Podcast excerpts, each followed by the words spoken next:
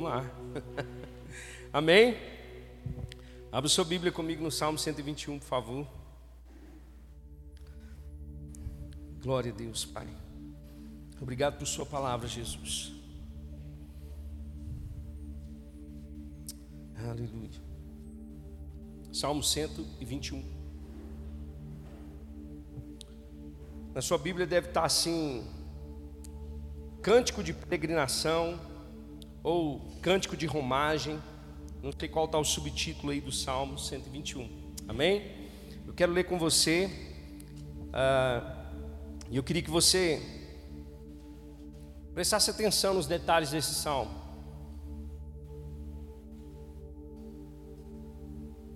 Glória a Deus. Vamos lá? Deus é bom. Levanto os meus olhos para os montes e pergunto: de onde me vem o socorro? O meu socorro vem do Senhor que fez os céus e a terra. Ele não permitirá que você tropece. O seu protetor se manterá alerta. Sim, o protetor de Israel não dormirá. Ele está sempre alerta. O Senhor é o seu protetor. Como sombra que protege, ele está à sua direita. De dia o sol não te ferirá, nem a lua de noite. O Senhor o protegerá de todo mal, protegerá a sua vida. O Senhor protegerá a sua saída e a sua chegada, desde agora e para sempre. Amém? Sabe, irmãos, esse talvez seja também, além do Salmo 23 que nós conhecemos, o Salmo 91, talvez seja um dos salmos mais lidos, uh, mais ministrados, mais falados uh, no livro de Salmos.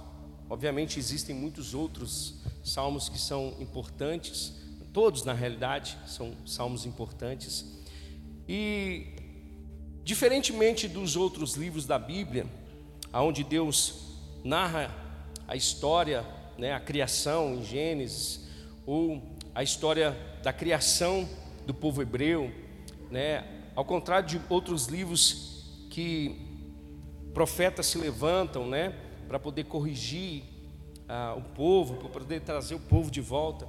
O livro de Salmos, eles são cânticos, são experiências, não é verdade? Dos homens para com Deus, do povo hebreu para com Deus. E esse salmo, como eu disse para você, ele começa, é, ele a partir do Salmo 120 ao Salmo 134 são salmos de degraus ou cânticos de romagem. O que, que significa isso? Após o período babilônico, Jerusalém né, sendo estabelecida e o templo no Monte Sião, é, o povo judeu ele foi espalhado por toda a terra, né?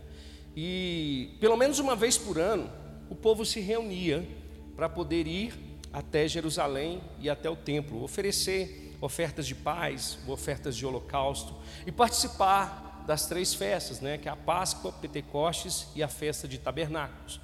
Então, pelo menos em uma dessas festas, os judeus participavam. E eles então, de todo canto do mundo, eles peregrinavam até Jerusalém. E o templo ficava em cima do Monte Sião. E sabe, irmãos, esse salmo ele fala de uma trajetória, ele fala de uma jornada, ele fala de uma caminhada a qual esse povo durante todos os anos eles iam para poder adorar a Deus, para poder oferecer holocaustos ao Senhor.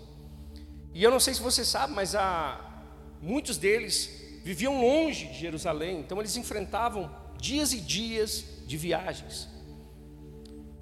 E nessas viagens, em muitos momentos eles enfrentavam perigos de salteadores, né, de ladrões, de armadilhas, de bestas feras um sol escaldante durante o dia e um frio terrível à noite.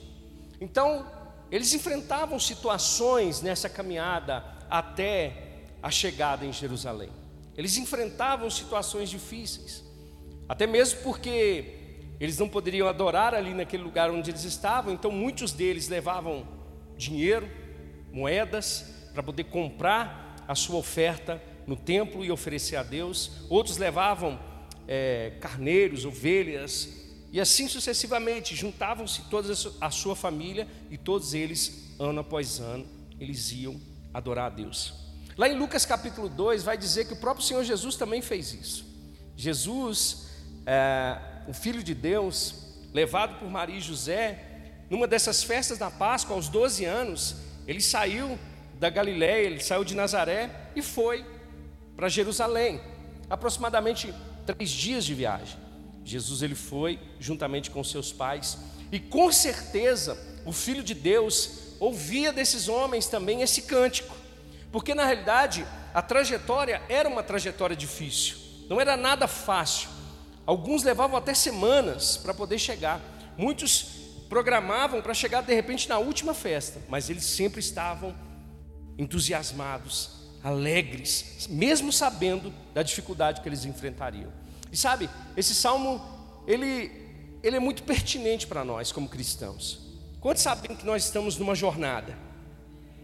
Nós acabamos de falar que, ou de declarar na música Maranata, a hora vem Senhor Jesus. E nós esperamos de fato a nova Jerusalém que vai descer dos céus. Então nós temos uma jornada sobre essa terra. E eu vou dizer para você, é muito bom quando a gente vai sair de férias e a gente programa toda a viagem, por exemplo, né? E a gente programa, a gente fala, ó, a gente vai sair tal horário, nós vamos nos encontrar e nós vamos de repente chegar em tal horário naquele no ponto de destino, ou seja, no final.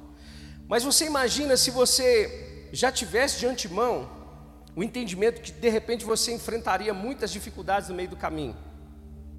Talvez você desistiria. Talvez você falaria assim: "Ah, quer saber de uma coisa? Eu acho que eu nem vou nessa viagem porque eu já sei que eu vou enfrentar dificuldades". Não é verdade? Mas sabe de uma coisa? Nós sabemos. A própria Bíblia diz que o dia mal vem que no mundo nós teremos aflições, que o mundo seria oposição aos cristãos, que nós enfrentaríamos as tentações que o próprio Satanás ele coloca diante de nós todos os dias, que todos os dias nós enfrentaríamos a carne. Então nós temos uma jornada difícil. Sim ou não? É uma jornada que até a vinda de Jesus nós precisamos permanecer. Mas melhor do que saber tudo que nós vamos enfrentar, é saber quem está conosco, é saber quem está do nosso lado, é saber quem que está nos acompanhando nessa caminhada e nessa jornada até nós chegarmos no destino. E é isso, irmãos, que o salmista quer trazer para nós. Eles programavam a viagem, mas eles sabiam, eles sabiam, eles sabiam que ia enfrentar muitas dificuldades no caminho. Talvez momentos de períodos de sede, talvez enfrentar realmente ladrões, salteadores, animais enfurecidos, talvez trajetórias difíceis de subir e descer. Mas aí você imagina o seguinte: nessa caminhada, obviamente você, toda vez que a gente vai sair de férias, a gente sai todo animado, não é verdade? Mas dependendo da caminhada, vai chegando no meio do caminho, a gente vai esmurecendo, a gente vai enfraquecendo a gente vai cansando. E é para isso que esse salmo ele serve para nós hoje. Para nós mantermos, irmãos, as nossas forças no Senhor. Para nós mantermos esse relacionamento com Deus vivo. Para que mesmo que nós enfrentemos o dia mal, mesmo que nós enfrentemos as dificuldades do dia a dia, as intempéries da vida, coisas que muitas das vezes nós não vamos ter respostas, sim ou não? Tem coisas que nós não temos respostas. Tem coisas que acontecem com a gente que nós não temos resposta, mas nós estamos em uma caminhada, em uma jornada. E de repente, no meio dessa jornada, é, começam a cantar hinos. E um desses hinos é esse, que ele vai dizer: Eu levanto os meus olhos para os montes e pergunto: de onde me vem o socorro? Ele coloca os olhos nos montes. E nós podemos saber que montes também na Bíblia pode considerar como dificuldades. A, apesar de o, o, templo ele estar no monte, à medida que eles iam se aproximando, que eles iam caminhando dia após dia, os montes iam chegando, Jerusalém estava próximo, mas ainda existia o último monte a qual eles deveriam chegar até ele, que era no templo. Mas no meio dessa caminhada, eles perguntavam: "E aí? E de onde pode me vir um socorro sem enfrentar dificuldades?" De onde pode me vir o socorro? E de repente, o salmista da pergunta, ele afirma: O meu socorro vem do Senhor, que fez os céus e a terra. Sabe, irmãos, eu quero relembrar para vocês algumas histórias, de algumas trajetórias, aonde Deus se fez socorro para as pessoas. Sabe, situações difíceis como a saída do próprio povo hebreu do Egito, aonde muitas coisas se levantam, situações se levantam e de repente eles estão já às portas para poder sair e se encontram diante do mar vermelho. E muitos poderiam dizer assim: "E agora, Moisés, da onde me vem o socorro?" Talvez nós estejamos vivendo alguma coisa nesse sentido vivendo situações que, quando nós olhamos aos olhos naturais, nós não vemos mais saída, são montes na nossa vida, são situações que têm se levantado dia após dia. E o salmista quer lembrar para nós que o nosso socorro vem do Senhor, que fez os céus e a terra. Esses homens lembravam dia após dia de que eles estavam caminhando com Deus, que se preciso for, abre o mar para a gente passar, meus irmãos. Aleluia.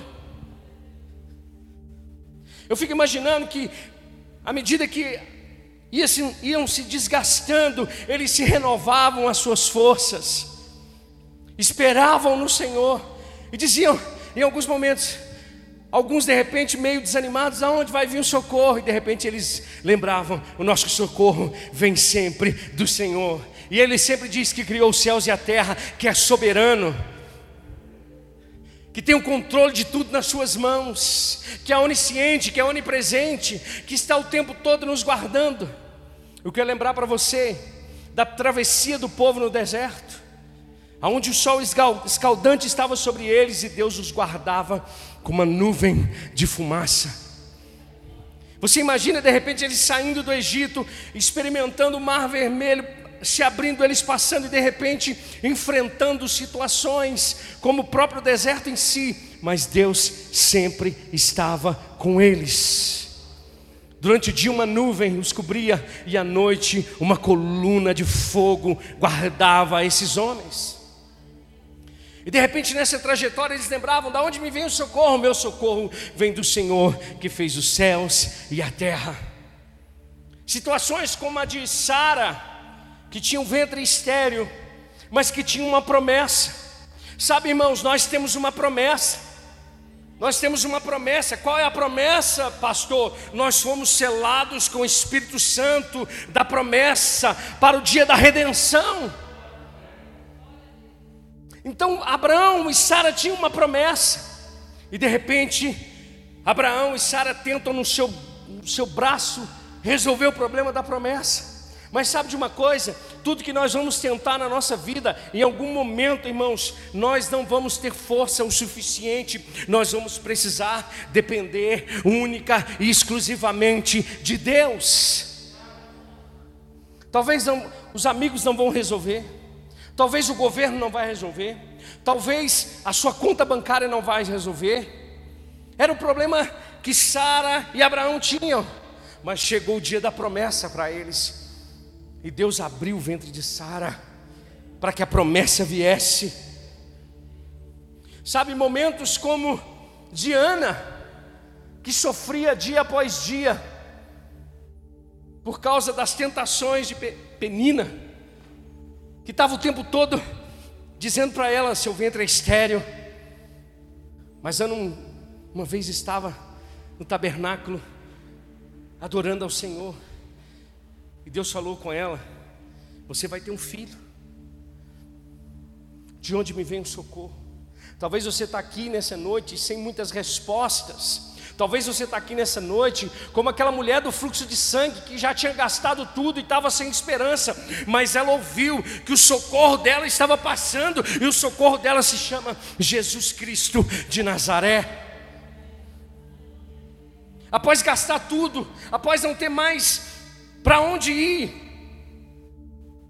O nosso socorro, ele vem do Senhor que criou os céus e a terra. Talvez você está aqui e enfrentou uma dificuldade como Pedro enfrentava na, nas suas empresas de pescaria, um dia com uma expectativa de pescar muita coisa, e de repente uma noite inteira e não pescou nada. E de repente ele diz: E agora, da onde me vem o socorro? O meu socorro vem daquele que criou os céus e a terra, criou os peixes, tudo que há nessa terra ele criou. E ele diz: Pedro, lança a rede. E o socorro de Pedro chegou naquele momento.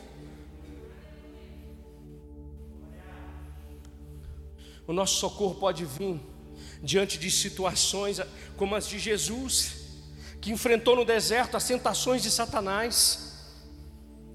Mas o socorro de Jesus estava na própria palavra, que diz que nem só de pão viverá o homem, mas de toda a palavra que procede da boca de Deus. Eu quero dizer para você se animar nessa jornada até a volta, até a vinda do nosso Senhor Jesus Cristo, mesmo enfrentando intempéries. Se você em algum momento perguntar da onde me vem o socorro, o Espírito Santo vai lembrar você: o teu socorro vem do Senhor que criou os céus e a terra.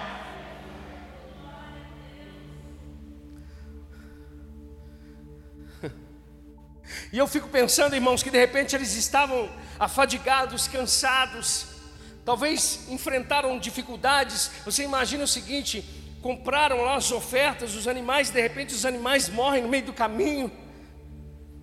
Situações adversas acontecem, irmãos.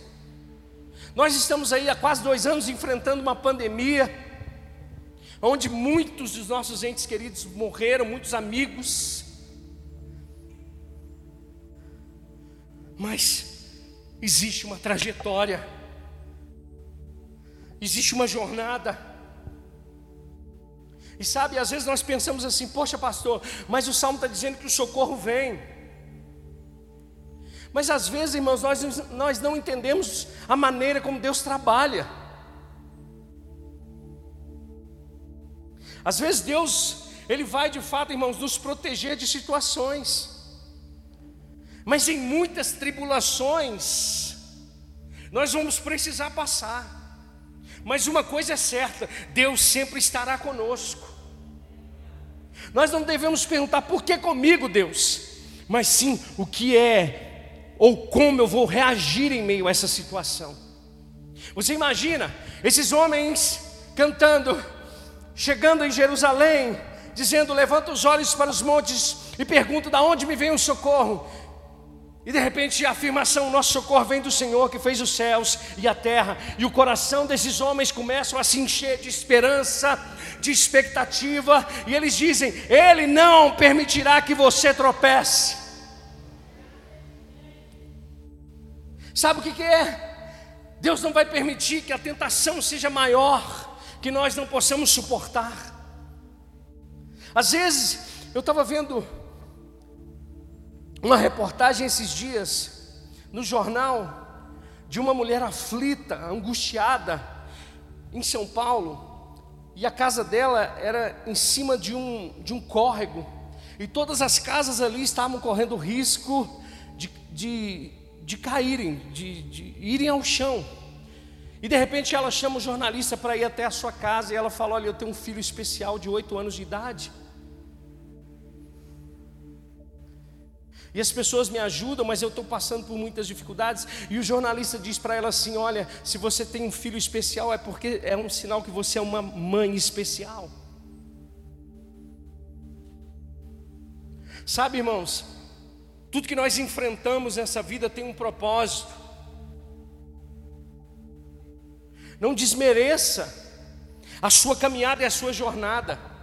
A Bíblia está garantindo para nós que nós não vamos tropeçar, não vamos cambalear, não vamos querer voltar, porque sempre o Espírito Santo vai nos conduzir, dizendo: o socorro vai vir, o socorro vai chegar. Você pode até não entender como, saber como, mas sempre vem, irmãos.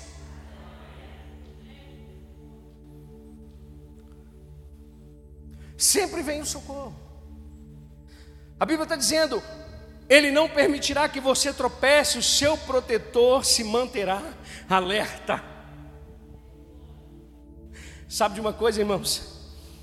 Às vezes a gente cochila, às vezes a gente esquece, às vezes a gente abandona. Eu estava conversando com uma irmã esses dias sobre uma experiência de uma pessoa que teve muitos altos e baixos na caminhada cristã e ele acabou se frustrando com a igreja e desistindo e voltando para o mundo e voltando para velhas práticas, para o vício, por causa de frustrações. E de repente essa, essa pessoa estava insistindo com ela e ela ouviu de outra pessoa dizendo: Não adianta mais, não insista mais. Esse aí já não tem mais jeito. Muitos de nós podemos pensar assim na nossa trajetória, mas eu quero dizer para você que o nosso Deus está sempre alerta, Ele é protetor e está sempre alerta.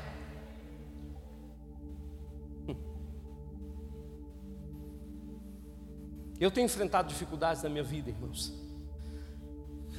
Lutas, como Paulo diz, internas e externas. Em cada estação, muitas coisas se levantam, frustrações, dificuldades, intempéries da vida, traições, mas eu sei que o meu Senhor me protege e me mantém alerta. Eu não sei o que você tem passado nesses dias na sua trajetória, na sua jornada, na sua caminhada, talvez muitas decepções, talvez muitas frustrações talvez muitos questionamentos a qual você já questionou e não obteve, não obteve resposta de Deus. Mas entenda uma coisa: Deus nos protege e ele, nos, e ele se mantém alerta, Ele não deixa que a gente tropece. Esse é o nosso Deus, esse é o nosso Pai. O verso 4 vai dizer: sim, o protetor de Israel não dormirá, ele está sempre alerta. Aleluias. Sabe quando em muitos momentos você pensa assim, poxa, agora eu estou no fundo, agora já não tem mais condições, já não tem mais saída, já não tem mais. Irmãos, quantas pessoas já pensaram, pensaram que o, o mundo ia acabar agora? Quantas pessoas tiveram que se reinventar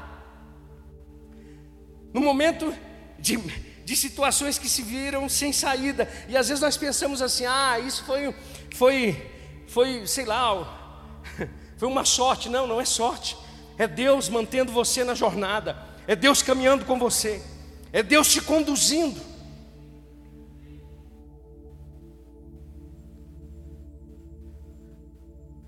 Salmista diz: Elevo meus olhos para os montes, de onde me vem o socorro.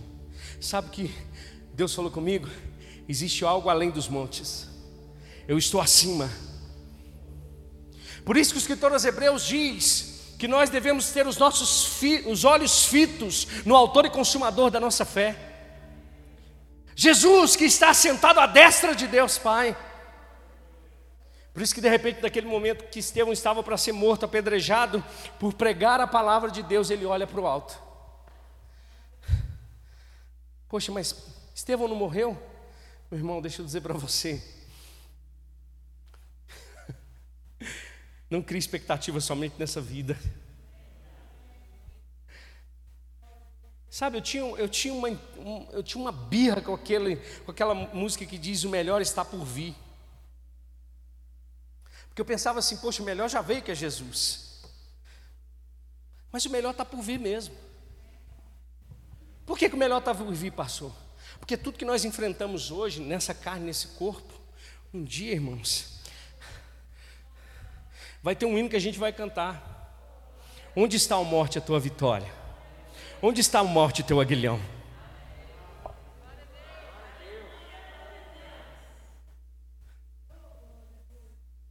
Importa, irmãos. A gente pode até morrer, mas a gente não morre. Eu não sei se você está entendendo. Não, vou te mostrar uma coisa. Abre comigo lá, em 2 Coríntios, capítulo 11, por favor. Eu vou te mostrar para um, uma coisa que Paulo ele teve que aprender na sua jornada? Abre comigo, 2 Coríntios capítulo 11. Aleluia. verso 22.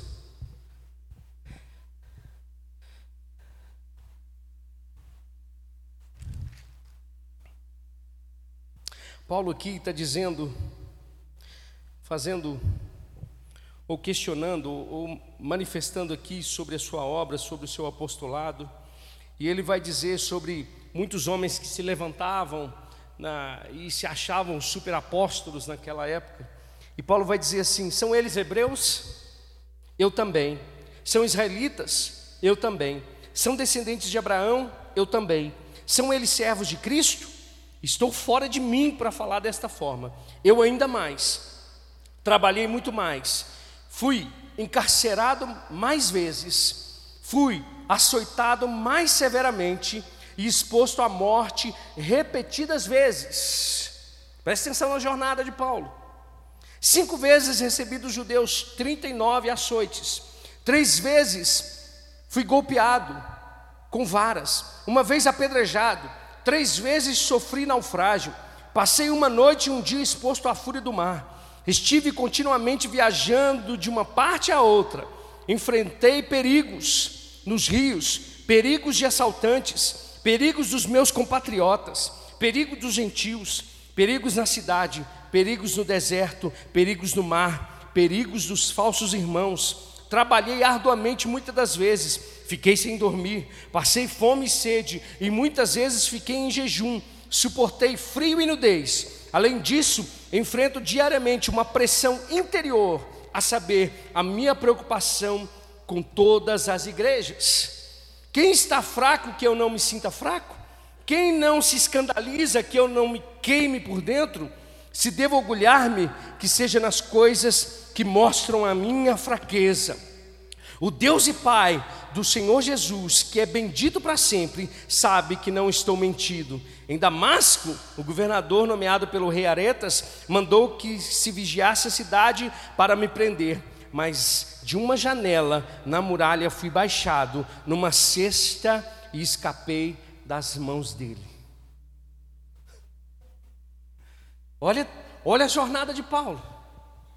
Agora vai lá em 2 Timóteo capítulo 4. Vai lá em 2 Timóteo capítulo 4. Aqui, Paulo já está despedindo dos irmãos. Aqui, Paulo sabe que a sua, a sua jornada terrena estava cessando. Mas o verso 16, ele vai dizer assim: na minha primeira defesa, 2 Timóteo 4,16, não apareceu ninguém para me apoiar. Todos me abandonaram, que isso não lhe seja cobrado. Mas o Senhor permaneceu ao meu lado e me deu forças para que por mim a mensagem fosse plenamente proclamada e todos os gentios a ouvissem. E eu fui libertado da boca do leão. O Senhor me livrará de toda obra maligna e me levará salvo para o seu reino celestial.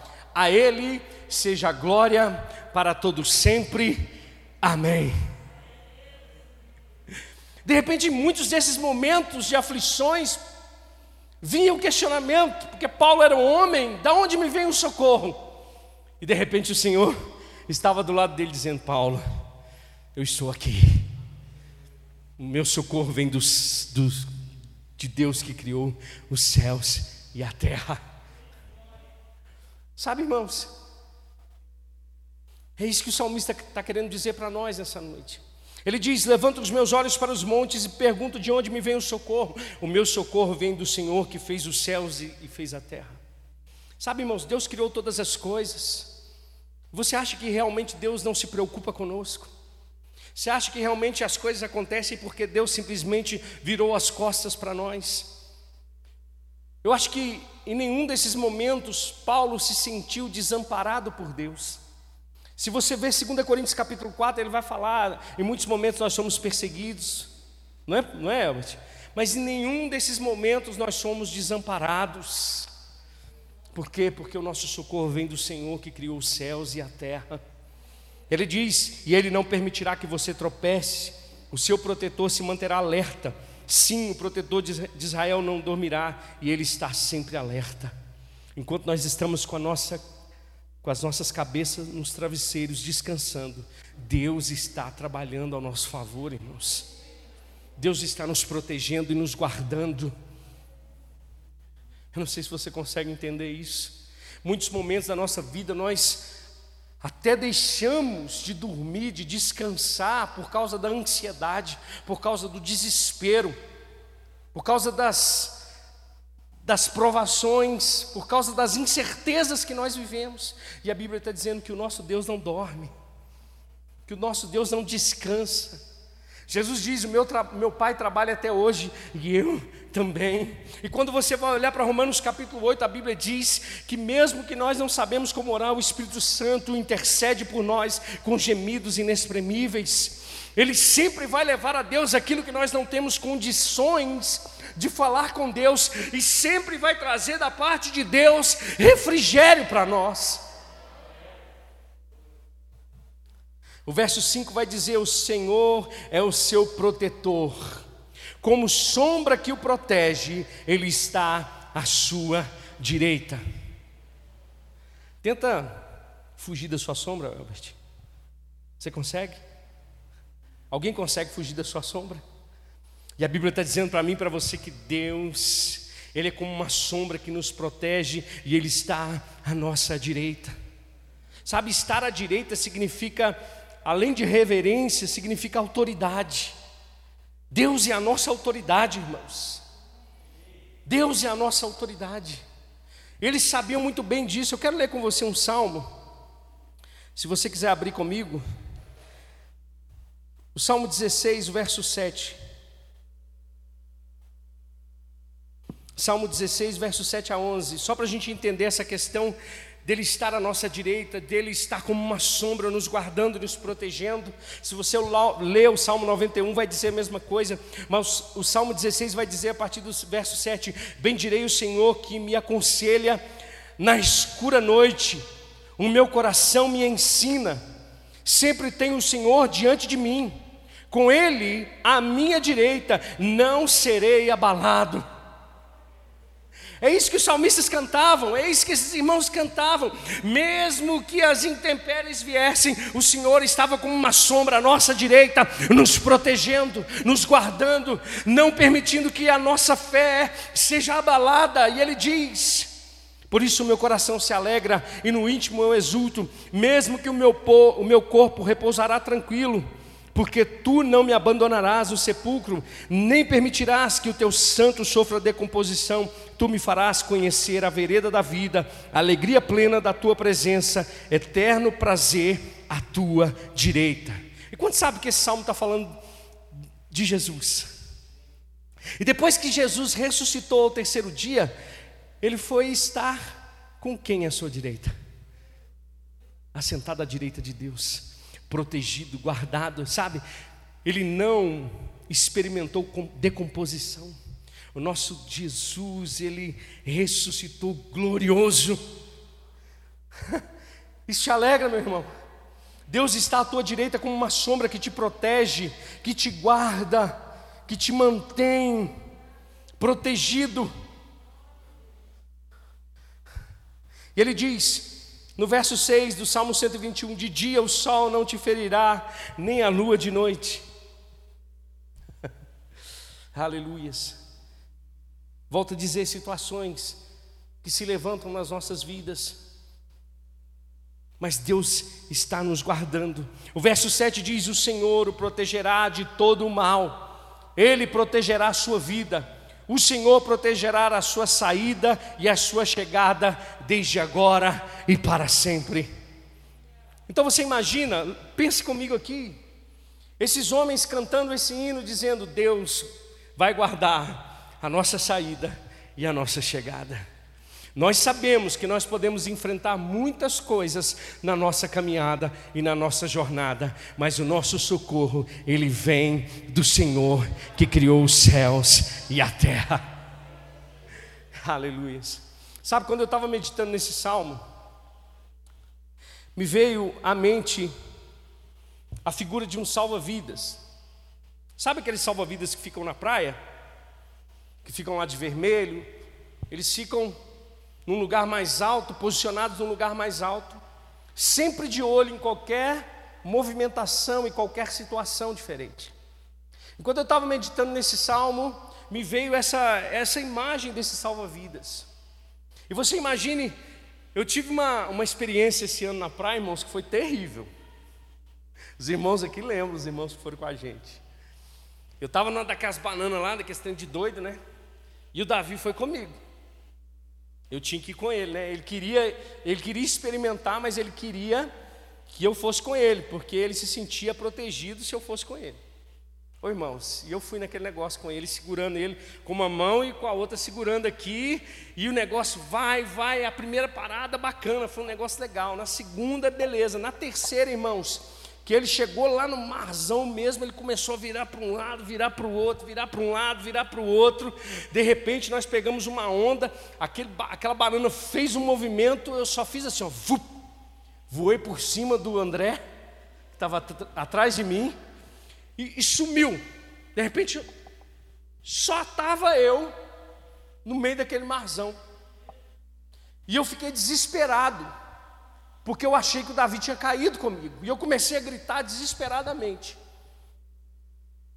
Cadê meu filho? Porque nessa hora a gente pensa tudo, irmãos. Na hora que o perigo vem, na hora que a situação sai do controle, a gente começa a pensar um monte de coisa. E de repente, eles vêm voltando, aí o André viu que eu estava desesperado. Só que eu não vi o Davi lá dentro, ele tinha caído para o lado de dentro da banana, porque são duas. Aí eles falaram assim: o Davi está aqui. Aí eu descansei. Mas você imagina uma situação um pouco diferente. Uma pessoa que está se afogando. Se ela está em alto mar se afogando e o salva-vidas está lá de cima. A pessoa que está se afogando, ela vai usar toda a força que ela tem. Ela vai usar todo o ímpeto que ela tem para tentar se salvar, para tentar ficar com, os, com o nariz de fora da água.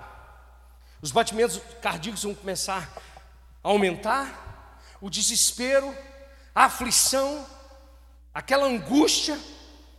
É um momento, irmãos, que você já não tem mais o que fazer. E de repente você começa a se entregar. Mas aí lá de trás tem um cara que decidiu enfrentar tudo. As ondas, as dificuldades que o mar de repente está. E de repente ele chega diante dessa pessoa que está se afogando. No nosso ímpeto, o que, que a gente faz? A gente agarra essa pessoa, não é? E o que, que vai acontecer se a gente agarrar? Vai afundar todos os dois. O que, que o Espírito Santo falou comigo? É nessa hora que você tem que deixar o salva-vida conduzir a sua vida. E o que, que o salva-vida faz? Ele coloca a pessoa de costa e, e começa a nadar. Agora já não é mais na força daquele que está se afogando, mas é na força do salva-vidas. Sabe de uma coisa? O salva-vida vai desde aquele lugar até na praia, conduzindo todas as coisas. E o Espírito Santo falou comigo: assim também é na vida de vocês. Existem muitos momentos na sua trajetória que você vai sentir dessa forma, momentos que você vai enfrentar situações que você vai perder completamente a tua força mas tem alguém te olhando. E não somente isso, quando você perceber que já não consegue mais, Ele vai pegar na tua mão e Ele vai te conduzir, e Ele vai enfrentar tudo de volta e vai te colocar num lugar seguro. O que, que a gente precisa fazer? No caso do salva-vida, é só falar: agora é contigo, eu já não tenho mais força. Na nossa trajetória, em muitos momentos nós vamos enfrentar isso. Mas nós temos um salva-vidas. E ele se chama Jesus Cristo de Nazaré. Lembra de Pedro? Saiu fora da água, começou a andar e de repente afundou. De repente o salva-vidas chegou. E o que, que Jesus fez com ele? Colocou ele num lugar em segurança. Esse salmo me fez lembrar disso. E eu não sei o que você está enfrentando nesses dias, irmãos. Talvez você já até perdeu muitas expectativas no meio da sua caminhada, mas eu quero dizer para você: o seu socorro vem do Senhor, que criou os céus e a terra. Eu queria que você ficasse de pé comigo. Eu queria que você orasse nessa noite.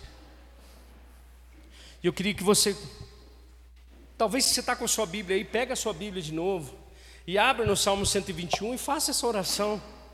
E lembre dessas palavras agora. Talvez você está enfrentando uma dificuldade na sua jornada, na sua caminhada. Pega esse salmo aí e começa a recitar para você mesmo. Eu olho para os montes e de onde me vem o socorro? O meu socorro vem do Senhor, que criou os céus e a terra. Ele não vai deixar que os nossos pés tropecem, irmãos. Ele vai nos proteger.